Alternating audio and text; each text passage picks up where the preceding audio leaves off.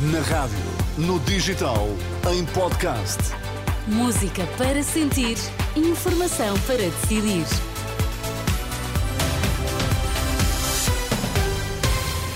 Atualizamos agora toda a informação na Renascença. Vamos saber quais os títulos em destaque nesta edição da UMA.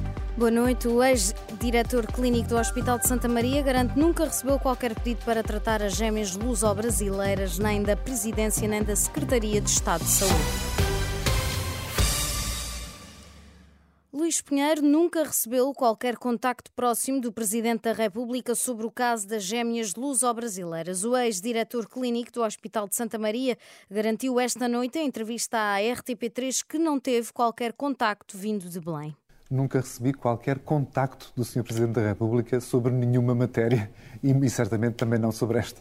E relativamente ao filho do Presidente da República, Nuno Rebelo de Sousa, o senhor teve algum contacto de Nuno Rebelo de Sousa sobre esta, esta situação? Não, nem sei quem é. Uh, conheci agora na televisão quando foi apresentado. Nunca tive nenhum contacto dele uh, em teve, nenhum momento. E teve algum contacto de algum membro da Casa Civil do Presidente da República? Não, não. Por exemplo, da assessora dos assuntos sociais do Presidente sobre este caso? Não, não. Nem do Sr. Presidente, nem de nenhuma assessoria, nem de nenhum elemento da Casa Civil sobre, sobre esta matéria. Luís Pinheiro garante também que não foi contactado por Lacerda Salles eu não recebi nenhum contacto com origem na Secretaria de Estado da Saúde para marcar nenhuma consulta, nem esta, nem nenhuma outra.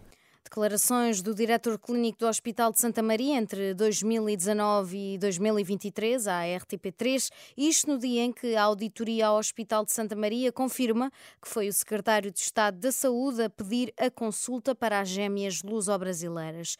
A Renascença teve acesso ao documento que revela que o então governante interveio no processo.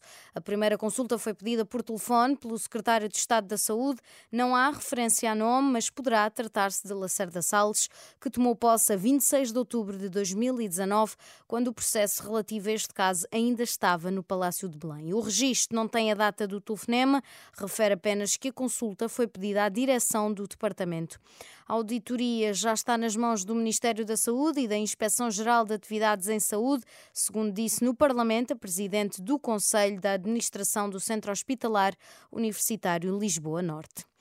O Bispo da Guarda convocou os jornalistas para falar da sua resignação. Dom Manuel Felício, que completou 76 anos no início do mês passado, já tinha pedido para sair em 2019. Esta quarta-feira disse esperar ser substituído antes da Páscoa. Em 6 de novembro do ano passado, transcorridos mais de três anos, lembrei a carta enviada ao Santo Padre em 2019 e reafirmei o meu propósito de novo trabalho fora da Diocese. Espero que, até ao início da próxima quaresma, a Diocese da Guarda conheça o seu novo bispo e que ele já presida às próximas solenidades pascais. O Bispo da Guarda não revelou, no entanto, o que vai fazer a seguir. De qualquer forma, 75 anos é a idade limite para os bispos resignarem, mas Dom Manuel Felício já fez 76 no mês passado.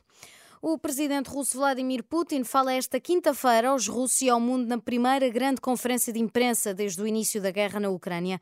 Além da conferência, Putin vai contar com uma sessão de perguntas dos russos, a chamada linha direita. É esperado que o líder russo fale sobre a candidatura que anunciou na semana passada um novo mandato nas presidenciais de março do próximo ano. No desporto, o Futebol Clube do Porto ficou em segundo na fase de grupos da Liga dos Campeões, com os mesmos 12 pontos do Barcelona e apurou-se para os oitavos de final da competição. Esta noite no Dragão bateu o Shakhtar Donetsk por 5-3, com dois golos de Galeno, um de Taremi e outro de Pepe e também de Francisco Conceição. No final, o técnico Sérgio Conceição deu os parabéns aos jogadores pela passagem à fase seguinte. Os jogadores estão de parabéns. Eh, mais uma vez estamos num, num sítio, ou no sítio que nós, que nós queremos, que é entre as 16 melhores equipas da, da Europa. Eh, e agora eh, descansar e pensar no próximo, no próximo jogo do campeonato, que é muito importante para nós. O Porto segue em frente e esta quinta-feira joga o Sporting em casa frente ao Sturm Graz para a Liga Europa.